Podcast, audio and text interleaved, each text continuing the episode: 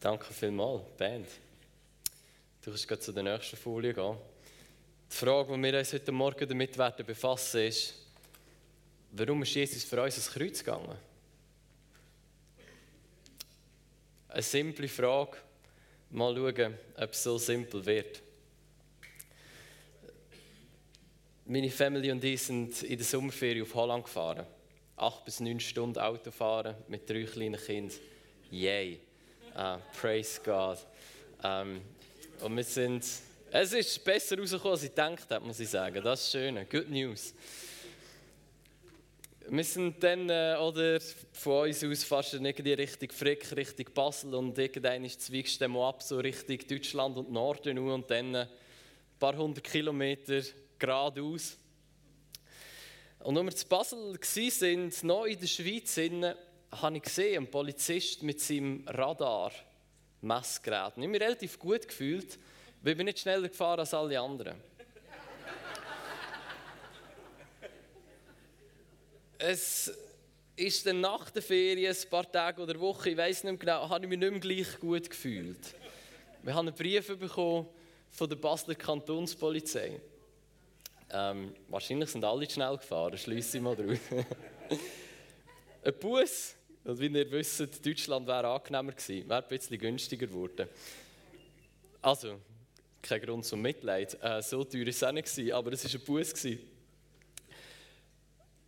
Und wenn wir uns die Frage stellen, warum hat Jesus jetzt an diesem Kreuz müssen sterben dann ist ja die Frage, gibt es da einfach Bussen, wo wir uns eingefangen haben in unserem Leben, wo wir selber nicht begleichen können?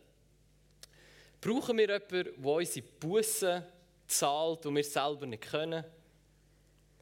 Ist Gott ein strenger Richter, der vielleicht sogar ein bisschen hässig ist, dass der Dude jetzt einfach zu schnell gefahren ist auf dieser Autobahn? Und das mag er jetzt halt einfach nicht verputzen. Und jetzt haben wir ein juristisches Problem.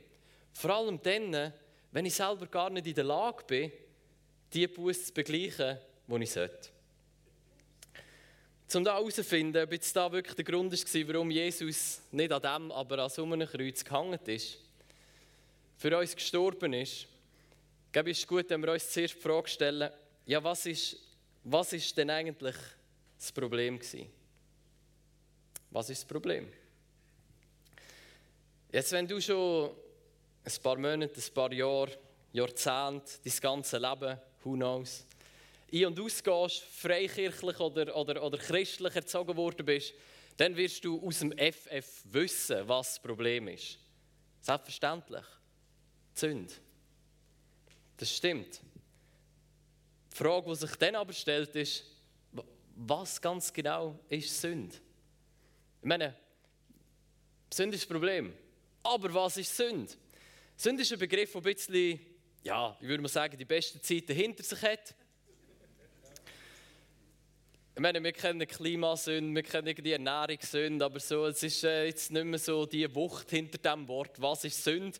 Und wenn es eine Wucht ist, dann eher so eine abturnende Wucht, wie, also, wow, Sünde, das, ah, schwierig missbraucht worden für alle möglichen Sachen und, und auch nicht wirklich klar, was bedeutet. Und darum möchte ich, wenn wir uns dieser Frage widmen, warum ist Jesus ganz genau am Kreuz gestorben? Ist der Gott ein bisschen hässig und hat jetzt einen gebraucht, der ihn wieder kann gnädig stimmen kann? Dann ist die Ausgangsfrage eigentlich, was ist Sünde? Und ich werde euch einfach ein paar verschiedene Highlights bieten, quasi. Wie könnte man denn die Sünde definieren? Der Sören Kierkegaard, ähm, der sagt, Sünde ist eigentlich das Verzweifelte, nichts von Gott wissen. Finde ich schön. Er sagt, der Mensch verzweifelt. Vor allem dort, wo er verzweifelt probiert, nichts von dem Gott zu wissen. Mein Lieblingszitat, oder das ist eine Anlehnung an Römer 1, 21 folgende Verse, wo, wo der Paulus sagt, die Menschen beten Gott nicht an, sie geben ihm nicht die Ehre, nicht den Dank, nicht die Anbetung, die ihm eigentlich würde gebühren. Der Emil Brunner ist ein Schweizer Theologe, der ist unterdessen gestorben, ähm, aber es ist eigentlich mein Lieblingszitat. Das Ganze, was ich euch hier sage, ist aus einer Arbeit, die ich geschrieben habe.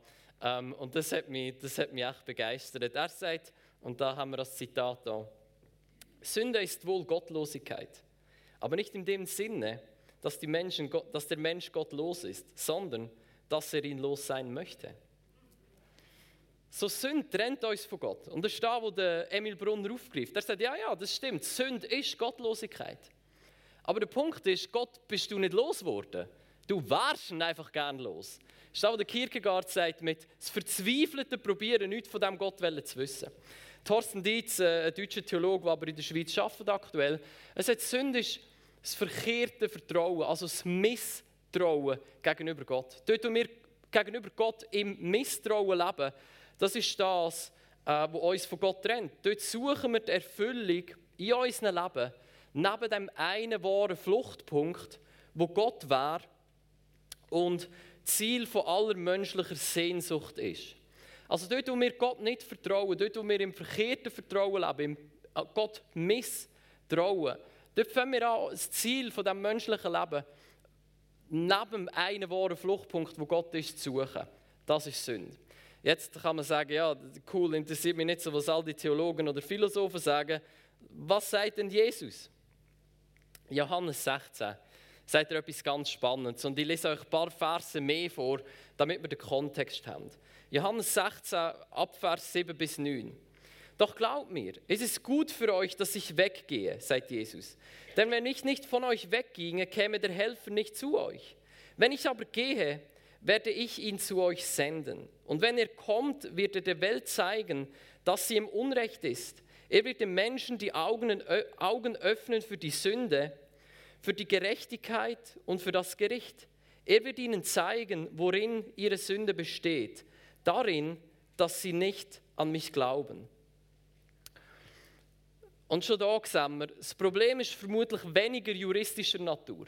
Es ist nicht, dass wir hier Buß haben, wo wir jetzt halt leider nicht imstande sind zu begleichen und jetzt ist Gott ein bisschen böse geworden und jetzt braucht er einen, wo er seinen Zorn ablassen kann. Das war zum Glück Jesus und nicht wir. Juhu, das Leben ist wieder gut. Vermutlich nicht. Wir haben die, die, Bilder prägen uns bis heute, weil im 16. Jahrhundert, das war die gleiche Zeit, wo die Reformation war, ist das menschliche Recht wie so eine Blütezeit erlebt. Man war Fan vom Recht, das ist neu aufgekommen. Und man hat dann auch probiert, über, über das Recht äh, Gottes Vergebung können zu erklären. Luther und all die Reformatoren sind sehr fest auf dieser rechtlichen, juristischen Schiene. Es war einfach Zeitgeist hier. Auch die Reformatoren haben äh, im Zeitgeist, Zeitgeist gelebt, nicht in allem, aber doch immer wieder. Und so das prägt uns bis heute. So la, ja, ich bin halt so ein schlimmer Mensch gewesen, ich würde jetzt ins Gefängnis eingesperrt gehören, aber juhu, statt dass ich ins Gefängnis haben müssen, ist Jesus für mich gegangen, jetzt bin ich wieder frei. Ich weiß nicht, wer von euch schon solche Sachen gehört oder, oder selber sich das so zusammengereimt hat. Ich werde dir heute Morgen sagen, das Problem ist wesentlich tiefer. Ein bisschen plakativ, ich glaube, ein juristisches Problem hat Gott können lösen. Das ist ja da, wo er uns sagt, ja, wenn einer schuldig wurde an dir ist, dann vergib ihm. Hätte ja Gott auch können, ohne das Blut geflossen wäre. Das Problem ist nicht eine Tat, die wir gemacht haben. Das Problem ist wahrscheinlich vielmehr eine Haltung, die wir gegenüber Gott eingenommen haben. So, was ist das Resultat von dieser Sünde, von verzweifelt, nichts von dem Gott wissen Was ist das Resultat von im Misstrauen gegenüber Gott leben? Was ist das Resultat davon, dass wir Gott los sein und ihn doch nicht wirklich loswerden? Da können wir wieder den Sören Kierkegaard befragen. Und er sagt, der Lebenswein ist aus dem Mensch ausgeschenkt. Also da ist wohl noch ein Glas Wein, aber hat leider kein Wein mehr drin.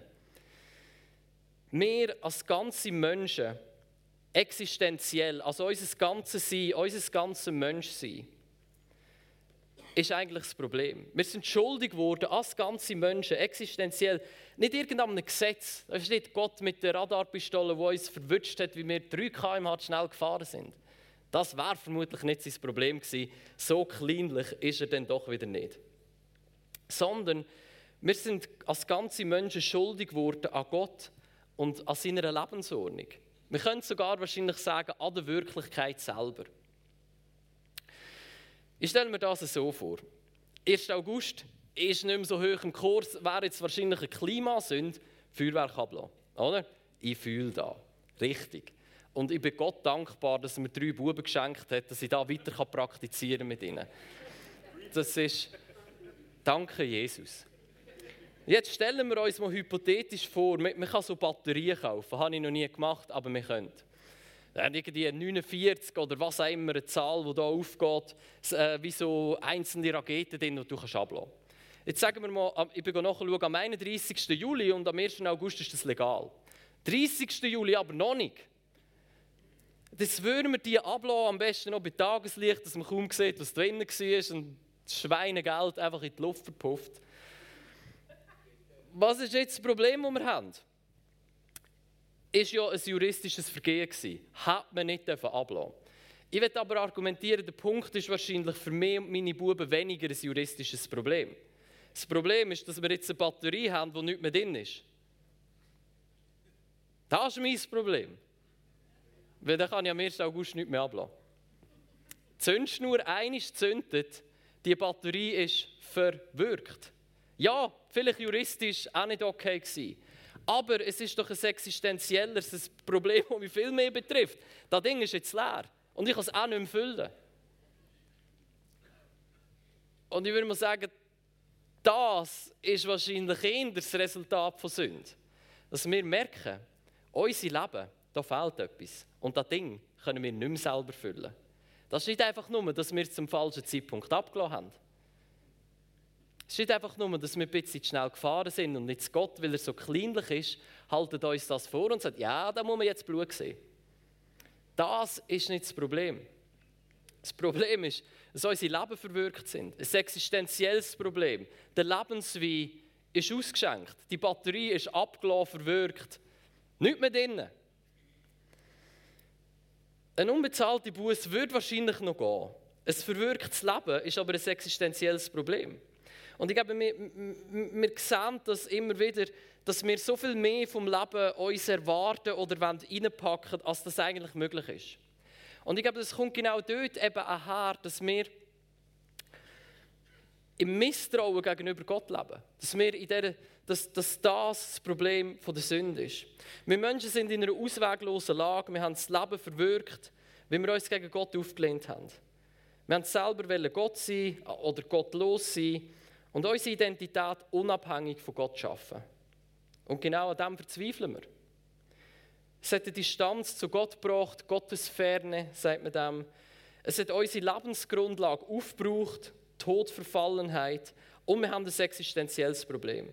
Das verwirkte Leben können wir selber nicht mehr zurechtbiegen. Wir leiden unter der Sünde, wo wir aber aus eigener Kraft leider nicht mehr loswerden. Wir brauchen jemanden, der uns von außen hilft. Einen, wo meine erste August-Batterie wieder auffüllen kann.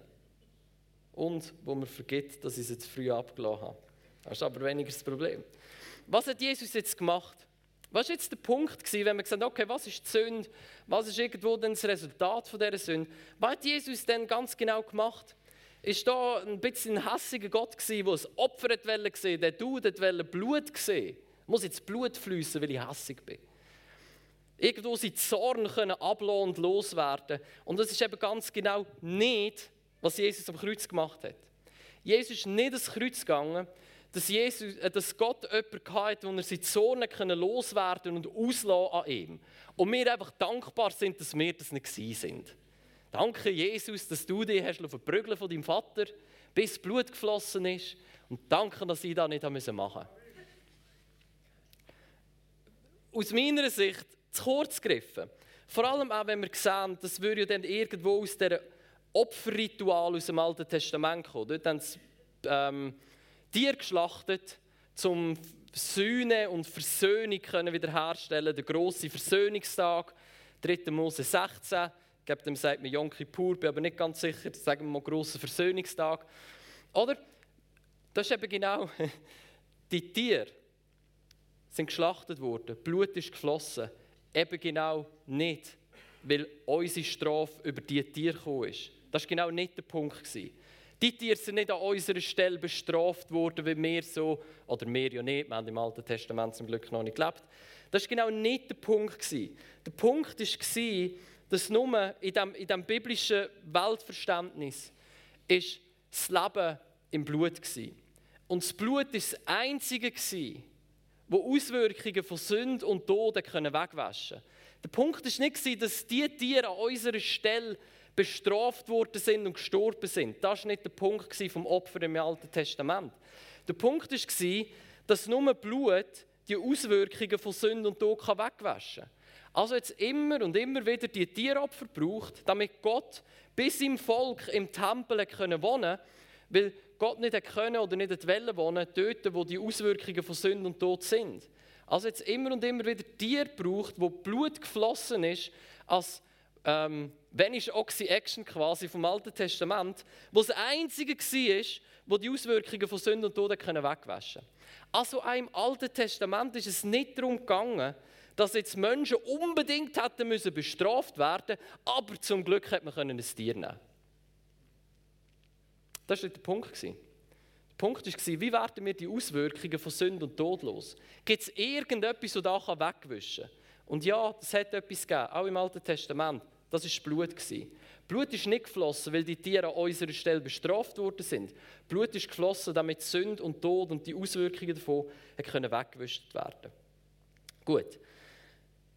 2. Korinther 5, 19 ist ein bisschen weniger blutig.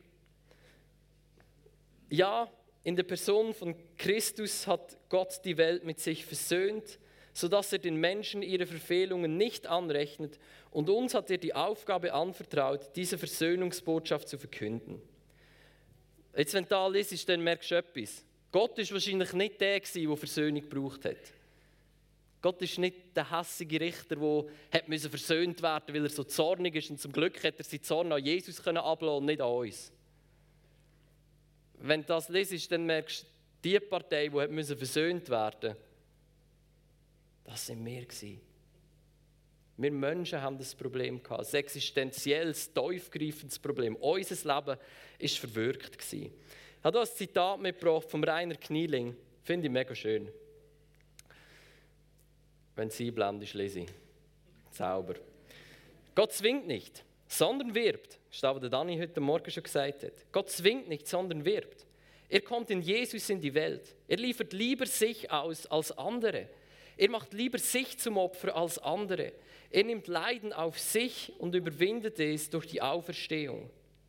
Wow. Wenn wir den Link machen und merken, Jesus war nicht der, der arme Typ, der jetzt von, Jesus, von Gott bestraft worden ist, sondern Jesus war selber Gott. Jesus ist Gott, der in die Welt hineingekommen ist und gesagt hat, lieber nehme ich das Leiden auf mich, als ich es dir antue. Das ist der Punkt. Selbstlose Liebe, die so weit geht, dass sagt, lieber komme ich selber in die Welt, lieber werde ich selber Mensch und erlöse euch ein verwirktes Leben. Nehme Sünde und Tod auf mich, sterben, vergüsse mein Blut, als dass ich es von euch fordere. Es gibt Lösegeld. Also gibt es heute noch. Ein bisschen anderer Kontext. Aber im Alten Testament hat man das erkannt, Lösegeld. Und Jesus nimmt auf da Bezug in Markus 10, Vers 45. Denn auch der Menschensohn, Jesus, ist nicht gekommen, um sich dienen zu lassen, sondern um zu dienen und sein Leben als Lösegeld für viele hinzugeben. Denkt man, ja, das ist ja genau der Punkt. Das war ein Buß, der gezahlt werden musste. Ich habe letztens einen bekannten Preacher gehört äh, auf Englisch. Somebody has to pay the bill. Einer muss die Rechnung zahlen. Äh, eben nicht. Eben nicht wirklich. Und wenn man sich mit dem auf Lösegeld beruft, dann erst recht nicht. wenn wir schauen, was ist denn Lösegeld im Alten Testament war, dann merken wir, da hat relativ wenig mit der Strafe zu tun. Lösegeld war nicht ein Abbüssen für irgendein juristisches Vergehen. Lösegeld war basically eine Gnade, wenn du es zahlen konntest. Das war gut für dich. Und wir schauen, warum. In 2. Mose 21, 28 bis 30, ich lese euch da nicht vor, ist nicht unheimlich kompliziert, ich erkläre euch das. Sind wir ein bisschen schneller. Ähm, dort geht es darum, wenn ein Rind einen Menschen umbringt, weil es stößig oder aggressiv ist, dann muss das Rind sterben und man darf sein Fleisch nicht essen. Gut. Wenn jetzt aber ein Rind einen Menschen umbringt, weil es aggressiv war, man aber gewusst hat, dass es das ist, und dem sein Halter hat es nicht ordentlich eingezäunt, dass das Tier, das Rind, kein Mensch umbringt, der muss Rind sterben und der Halter, der es gehört hat. Das ist dann unangenehm. Das ist nicht nur ein juristisches Problem. Das ist ein bisschen tiefgreifender. Da stirbst du. Das ist ein existenzielles Problem. Betrifft dich als ganze Person. Da wirst du gesteinigt. Unangenehm. Punkt von Lösegeld ist dann, deine Lebensgrundlage war aufgebraucht, weil aufgrund von deinem Vergehen ist ein anderer Mensch gestorben. Ja, da kannst du nicht mehr zurechtbiegen. Da, das ist vorbei. Dein Leben ist verwirkt. Deine Grundlage, die du durchlebst, ist aufgebraucht. Jetzt hat man aber im Alten Testament, wenn die Familie von dem, der gestorben ist, gesagt hat, das ist gut, wir steinigen dich nicht, du kannst uns ein Lösegeld zahlen. Dann ist das wahrscheinlich die grösste Gnade, die du hast erleben konntest. Weil du bist gestorben. Du hast dein Leben rauskaufen dein verwirkte Leben vor dem Tod retten. Der Punkt bei Lösegeld ist nicht, oh, irgendeiner muss die Rechnung zahlen. Der Punkt vom Lösegeld ist, das ist Gnade für dich, du hast nicht sterben Lösegeld war keine Bestrafung. Lösegeld war eine Gnade, wenn es dir angeboten worden ist. So, wenn Jesus kommt und sagt, ich habe das Lösegeld, mein Leben gegeben, als Lösegeld für viele, geht es eben genau nicht darum, dass Jesus für uns bestraft worden ist, sondern dass er uns eine neue Lebensgrundlage schafft, wir alle sündig geworden sind, alle schuldig geworden sind, an Gott, an unseren Mitmenschen, an der Realität selber. Indem Jesus sein Leben als Lösegeld gegeben hat, hat er stellvertretend für uns unser verwirktes Leben ausgelöst und uns so die Möglichkeit geschenkt, überhaupt weiterzuleben. Gott gibt übrigens selber das Lösegeld. Er hat es nicht gefordert. Jesus war Gott. Wir sehen das im nächsten Vers. Gott gibt selber das Lösegeld, um uns auszulösen. Hat dann mit einem Richter, der ein bisschen hässig ist, relativ wenig zu tun. Vielmehr ist da ein Vater, der seine Kinder liebt, wo in ein existenzielles Problem hineingekommen sind, wo ihr Leben verwirkt haben, wo sagt, weißt du was, ich komme selber in die Welt hinein. Ich mache da, wo ihnen unmöglich ist. Ich gebe mein Leben selber. Ich komme und mache mir meine Hände dreckig. Ich sterbe einen grausamen Tod, damit ich mein Leben für sie als Lösegeld geben kann, dass ich ihnen eine neue Lebensgrundlage ermöglichen kann. Paulus schreibt in Römer 3, Vers 25. Habe ich ja, genau. Ihn, Jesus, hat Gott zum Sühneopfer Sühneort, Hilasterion ist das griechische Wort, zum Sühneort bestimmt, das wirksam wird durch den Glauben an sein Blut, um seine Gerechtigkeit zu erweisen, weil er die Sünden unbestraft ließ, die zuvor geschehen waren. Jetzt müssen wir wissen, Sühneort, ich lasse die Folie hier oben, es ist ein bisschen komplex. Ähm, Sühneort ist der Ort im Tempel, ähm, wo die Bundeslade war. Die Bundeslade mit dem Gesetz, dem Manna etc. drin. Und dort aber drauf hat es einen Sühnendeckel gehabt. Das war der Sühneort. Das ist dort, wo Gott gegenwärtig war, wo er gewohnt hat. Und dort, wo am grossen Versöhnungstag Vergebung und Sühne geflossen ist. So. Und das Blut, wie wir vorher schon gesehen haben, Blut ist das Sinnbild fürs Leben. Im Blut ist das Leben. Und nur durch Blut, durch das Leben, kann Auswirkungen von Sünde und Tod weggewaschen werden. So was sagt der Vers denn? Er sagt, Gott ist selber in Jesus Christus gegenwärtig gewesen. Gott ist selber gestorben am Kreuz. Der hat nicht seinen Sohn misshandelt und geschlagen, bis er endlich blühtet hat und gestorben ist, damit er dann endlich besänftigt war und jetzt die Menschen wieder gerne haben kann. Das ist ganz genau nicht da, was passiert ist. Gott selber ist gegenwärtig gewesen. Gott selber ist zu dem Ort geworden, wo Sühne passiert. Gott selber ist am Kreuz gestorben.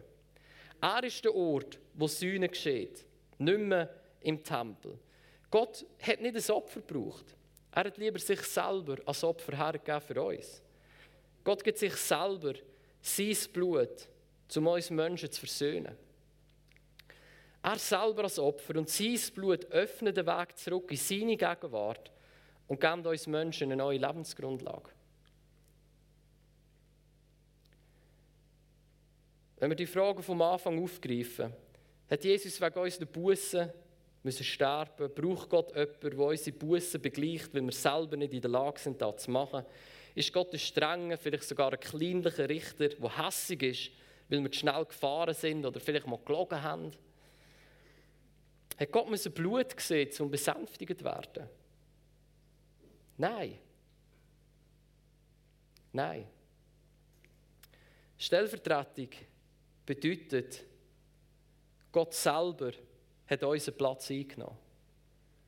Gott selber ist für uns an diesen Platz getreten, wo uns nicht möglich war. Es geht eben nicht darum, dass wir ins Gefängnis hätten müssen und jetzt Jesus zum Glück für uns ins Gefängnis ist. Ich glaube, das wäre nicht mal legal. Also ich bin mir ganz sicher, dass das nicht legal wäre. Wenn du missbaut hast, musst auch du ins Gefängnis. Es geht darum, Jesus, in Gott ist Jesus an unsere Stelle treten. Lese euch da vor, ihr erklärt es euch nachher. An die Stelle eines anderen zu treten, heißt dann nicht, ihn in seiner unverwechselbaren Personenwürde zu ersetzen. Also so la, ich habe keine Ahnung, irgendeine Richtung Mist gebaut, muss jetzt ins Gefängnis, aber statt dass ich gehe, kommt jemand anderes für mich. Das ist nicht Stellvertretung im biblischen Sinn. Ähm, sondern denjenigen Platz einzunehmen, den er aus eigener Kraft einzunehmen nicht mehr in der Lage ist.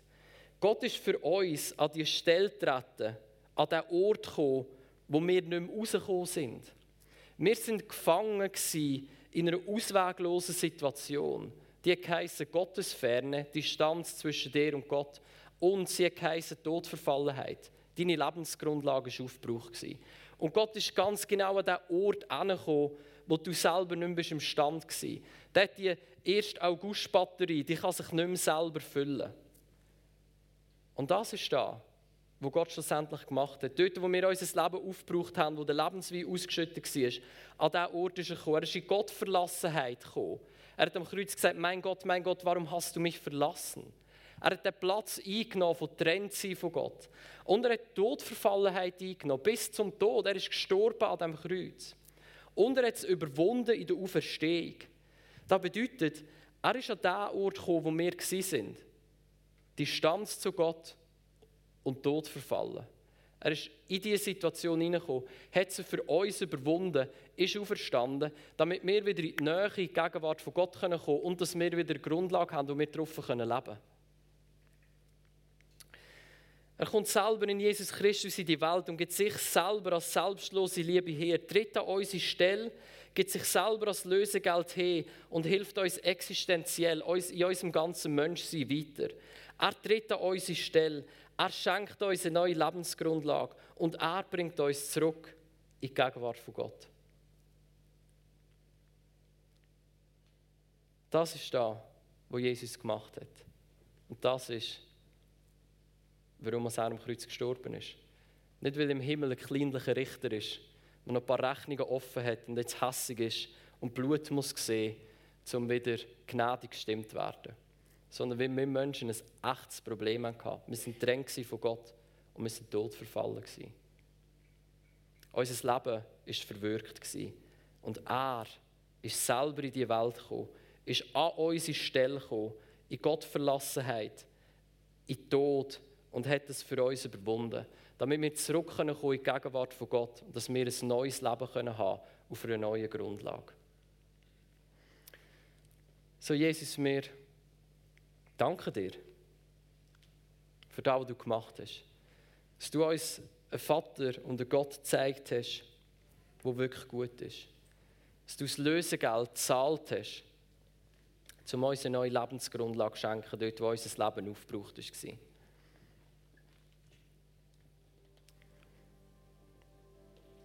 Danke dir, dass du uns dort abgeholt hast, wo wir waren, trennt von dir und am Tod verfallen du uns zurückgebracht hast ins Leben und zurückgebracht hast in die Gegenwart von Gott. Danke dir, dass du unseren Gott gezeigt hast, der sich sel lieber selber angibt, lieber selber leidet, lieber sich selber als Opfer gibt. Wo selbstlose Liebe demonstriert hat, weil er uns Menschen so sehr liebt dass er uns den Weg frei machen will, um zurück in die Gegenwart von Gott zu kommen und zurückzukommen in ein Leben, das nicht mehr verzweifelt ist, sondern lebenswert ist. Der Heilige Geist, wir laden dich ein, gerade jetzt in dieser Zeit, Lass das für unser Leben neu erlebbar werden heute Morgen.